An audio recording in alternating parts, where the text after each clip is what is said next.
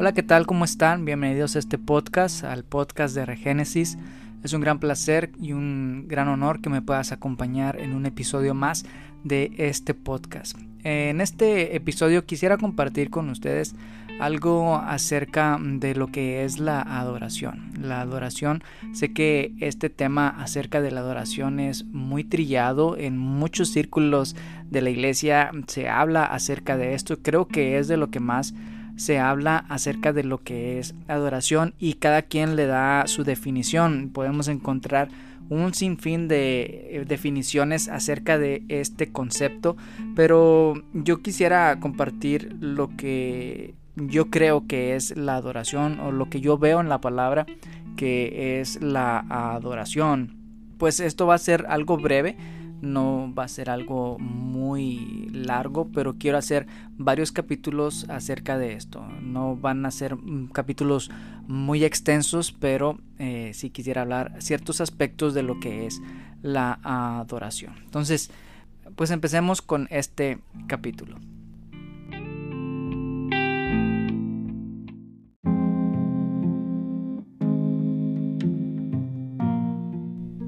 Quiero compartir con ustedes el versículo de Isaías 6.1 en adelante, donde se nos presenta la adoración celestial.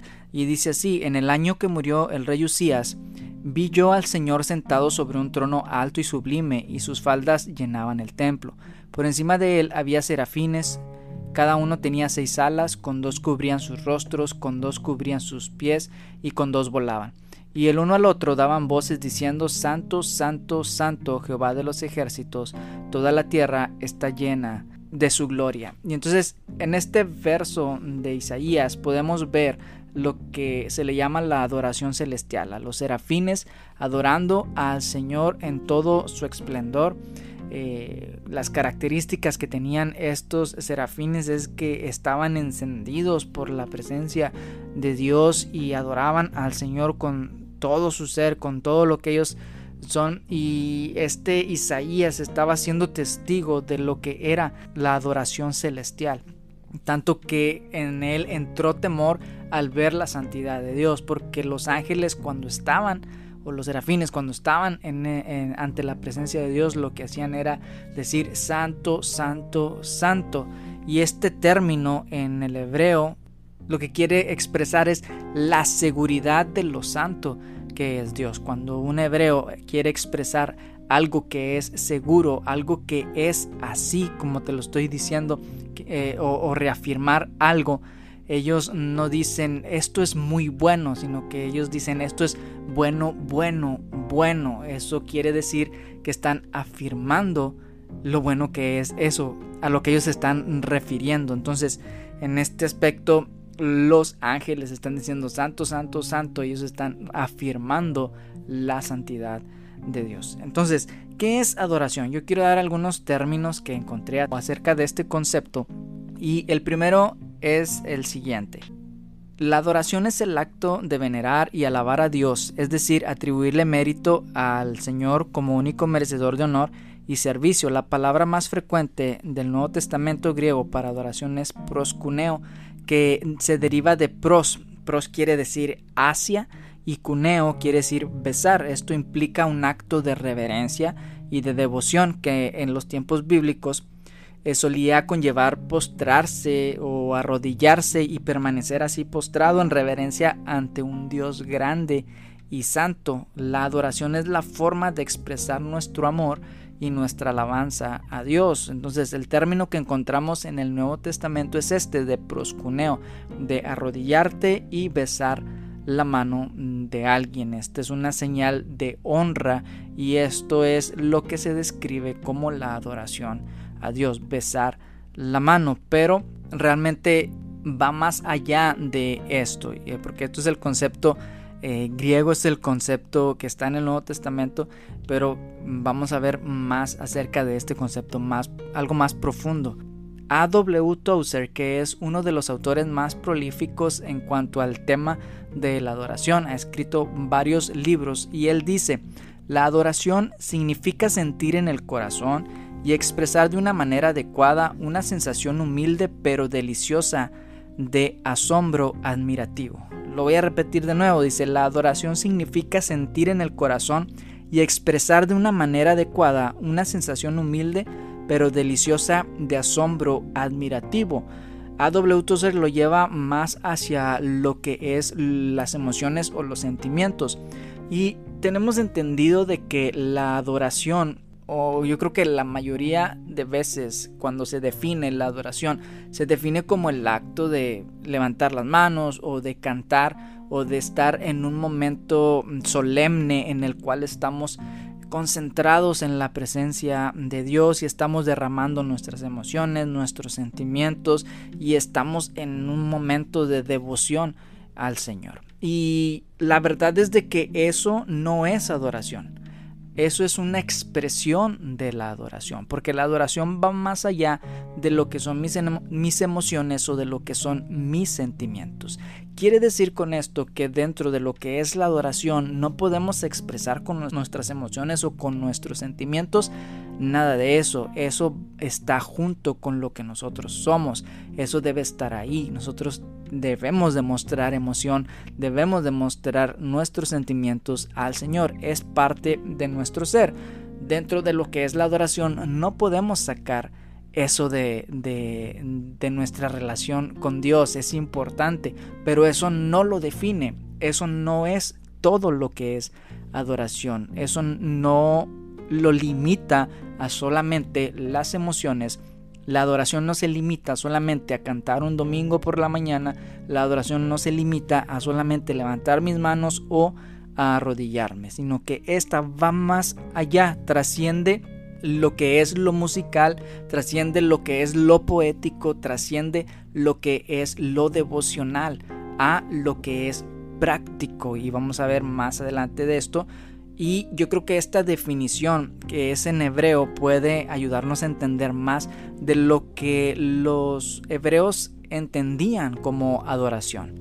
Y en hebreo se utiliza la palabra histahabá que implica una posición corporal externa que expresa una actitud interna de reverencia y también está íntimamente conectada con el culto sacrificial.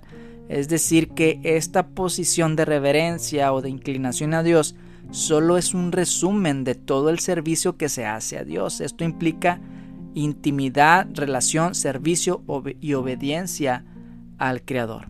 Yo creo que esta es la definición más exacta de lo que esto, este concepto significa, porque expresa lo que realmente significa la adoración, porque eso tiene que ver con algo integral, no solo como una señal o acto, sino con una vida de devoción. O sea que Histahabá tiene que ver con un resumen de todo lo que yo hago en mi vida diaria, porque está relacionado con lo que se hacía en el templo, con el servicio que se presentaba en el templo. Es decir, que era lo que hacía la persona que adoraba, pues buscaba la ofrenda, la preparaba, la llevaba al templo, la ofrecía a Dios y ahí, estando en la presencia de Dios, él mostraba su devoción. Se inclinaba, adoraba al Señor, pero eso que estaba haciendo en ese momento de inclinarse solamente era un resumen de lo que él ya había vivido durante la semana o durante el día o, durante el proceso de preparar las cosas para Dios. Hay una de, una de las cosas que a mí me gusta mucho del pensamiento hebreo o de los judíos es de que ellos constantemente le están dando gracias a Dios por todo lo que pasa en su día a día. Cuando ellos salen de su casa, ellos alaban a Dios y ellos dicen, bendito eres tú, Señor, Rey del universo, porque nos permites ir a trabajar, porque nos permites salir. Cuando ellos entran a su casa nuevamente, ellos dicen, Bendito eres tú, Señor eterno Dios, nuestro Rey del universo, porque nos permites regresar. Cuando ellos ven que está lloviendo, ellos, bendito eres tú, Señor nuestro Dios del universo, porque nos das la lluvia. Bendito eres tú, Señor, porque nos das el sol. Bendito eres tú, Señor, porque nos das el viento. Entonces, en cada cosa, ellos dan gracias a Dios, porque ellos saben que Dios forma parte de toda su vida. Y muchas veces nosotros como cristianos entendemos de que la adoración está limitada al culto, La adoración está limitada al día de servicio y para nosotros eso es adoración. Lo que nosotros venimos a hacer los domingos por la mañana, eso es adoración. Y cuando salimos de la iglesia, pues ya eso no es adoración. Lo que hacemos en el trabajo ya no es adoración. Esa es nuestro, nuestra vida secular. En nuestro trabajo es secular. Ir a la escuela es algo secular. Ir, a, ir por la calle, ir a hacer el mandado es algo secular. Lavar los platos es algo secular. Y dividimos nuestra vida en secciones. Como si fueran diferentes partes. Como si fueran diferentes como si así debería de ser, como si nuestra vida debería de estar dividida en secciones donde aquí soy secular, aquí hago cosas que son del mundo, pero aquí hago cosas que son espirituales. En la iglesia hago cosas que son de Dios. Y no es así, en el pensamiento hebreo no era así. Ellos no estaban pensando en de que hoy, hoy ando en la carne o hoy ando en el espíritu, sino que ellos sabían que todo su ser era algo integral y todo su ser tenía que ser presentado a Dios en todo lo que hacía. De hecho, el trabajo es un sinónimo de la adoración. Pero nosotros tenemos entendido de que el trabajo es algo secular, es algo que yo hago en mi vida secular. Y no, no nos damos cuenta de que Dios fue quien creó el trabajo, no como el castigo por la desobediencia de, de Adán, porque antes de eso ya Dios le había dado a Adán la responsabilidad de trabajar, lo había puesto en el huerto para que lo labrara y lo trabajara. ¿Por qué? Porque de esa manera Adán iba a tener una gran satisfacción en lo que él produjera, porque le iba a dar un fruto, pero a la vez de esa forma él estaba adorando a Dios. Entonces, nosotros debemos entender de que el trabajo también es una forma de adorar a Dios. y esto nos habla de que todo lo que hacemos en nuestra vida está dirigido hacia nuestro Dios. Por eso es que dice en Deuteronomio 6:5, y amarás al Señor tu Dios con todo tu corazón, de toda tu alma y con todas tus fuerzas. Lo que expresa este verso es de que tenemos que amar al Señor con todo nuestro ser decir de una forma integral, o sea que adoración no se reduce solo en el acto de expresión en un domingo por la mañana, eso nada más es una expresión de nuestra vida. Adoración va más allá que solamente cantar o tocar un instrumento o establecer un ambiente solemne. Adoración va más allá de todo esto. Alguien dijo en una ocasión que Dios nos dio un cuerpo para servirle, nos dio un alma para obedecerle y nos dio un espíritu para tener devoción con Él. Es decir, que adoración implica servicio, obediencia y devoción. Con nuestro cuerpo servimos a Dios. Con nuestro cuerpo hacemos obras de justicia. Con nuestro cuerpo ayudamos al necesitado. Con nuestro cuerpo ayudamos a la viuda, al huérfano, al desamparado. Con mi cuerpo yo sirvo al Señor. A donde sea que Él me envíe, mi cuerpo es el vehículo que me va a llevar hacia donde Dios quiere que yo esté. Dios está trabajando en todo momento. Jesús dijo, mi Padre trabaja y yo hago lo que veo hacer a mi Padre. Entonces, ¿cuál es la forma en que yo puedo servir a Dios? Con mi cuerpo. Mi cuerpo me lleva hacia los lugares donde Dios se está moviendo.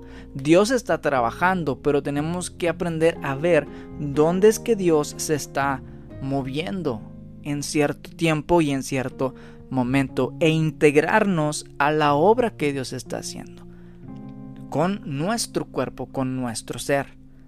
Ahora, con nuestra alma, nuestra alma Dios nos la dio para someterla y obedecerle a Él.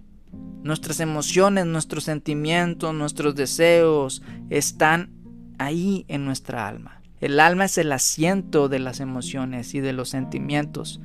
Entonces, cuando Dios dice que lo amemos con toda nuestra alma, quiere decir que lo amemos con todas nuestra, nuestras emociones, con todos nuestros sentimientos.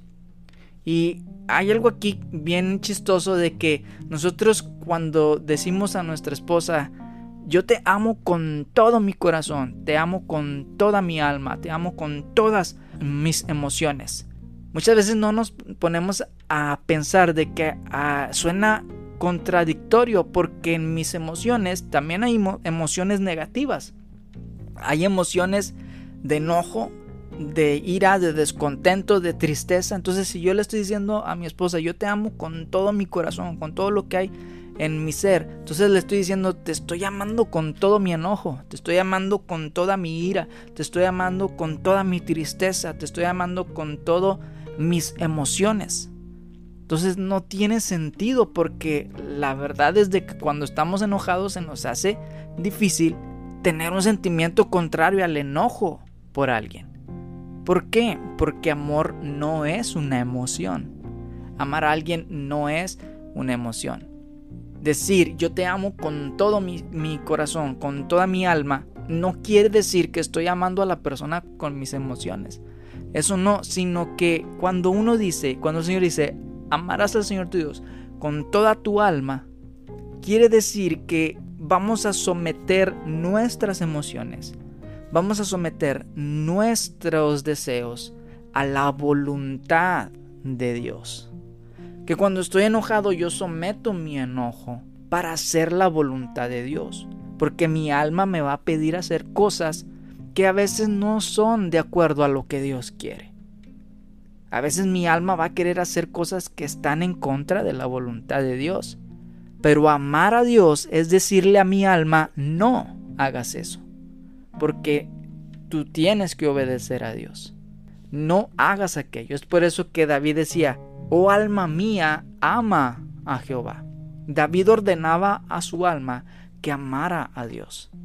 Y nosotros estamos muy acostumbrados a que el amor tiene que sentirse. Y no es así, el amor no es un sentimiento. El amor son decisiones. El amor es tomar la decisión de controlar mis deseos, de controlar mis sentimientos, mis emociones por el beneficio de alguien más, para el beneficio de alguien más y para la satisfacción de alguien más. La adoración es para satisfacer a Dios. Mi obediencia es para satisfacer a Dios. Entonces, ¿cómo yo satisfago a Dios con mi obediencia? Porque ¿qué es lo que Dios quiere? ¿Qué implica obediencia? Obediencia implica tener buenas relaciones con mi prójimo. Como yo tengo una buena relación con mi prójimo, respetando lo que es de él, sirviéndolo a él. Entonces, cuando yo estoy haciendo eso, estoy sometiendo mi alma, estoy sometiendo mis emociones, porque estoy haciendo algo que quizá no me nace hacerlo, pero lo estoy haciendo porque yo decido amar a mi prójimo. Entonces cuando yo estoy amando a mi prójimo, estoy amando a Dios. Amar a mi prójimo le trae satisfacción a Dios. ¿Sí? Entonces, de esto se trata, amar a Dios con toda mi alma. Cuando lo hacemos, estamos adorando al Señor. Ahora nuestro espíritu, nuestro espíritu es con lo que nosotros nos comunicamos con Dios. El espíritu siempre está anhelando, siempre está anhelando la presencia de Dios.